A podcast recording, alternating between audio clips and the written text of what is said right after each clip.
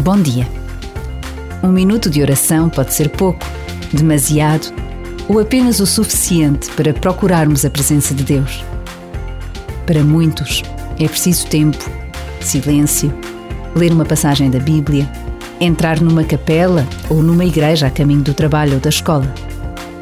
Para alguns, até um minuto é demais, um tempo desnecessário. E para outros, é o suficiente como o acender de uma luz, uma palavra que se escuta, os bons dias que se dão, entre o sorriso e uma pergunta. Por vezes basta esta pequena pausa para nos centrarmos no mistério da presença de Jesus no mundo. Filho de Deus, morreu por nós e ressuscitou. Está vivo no meio de nós.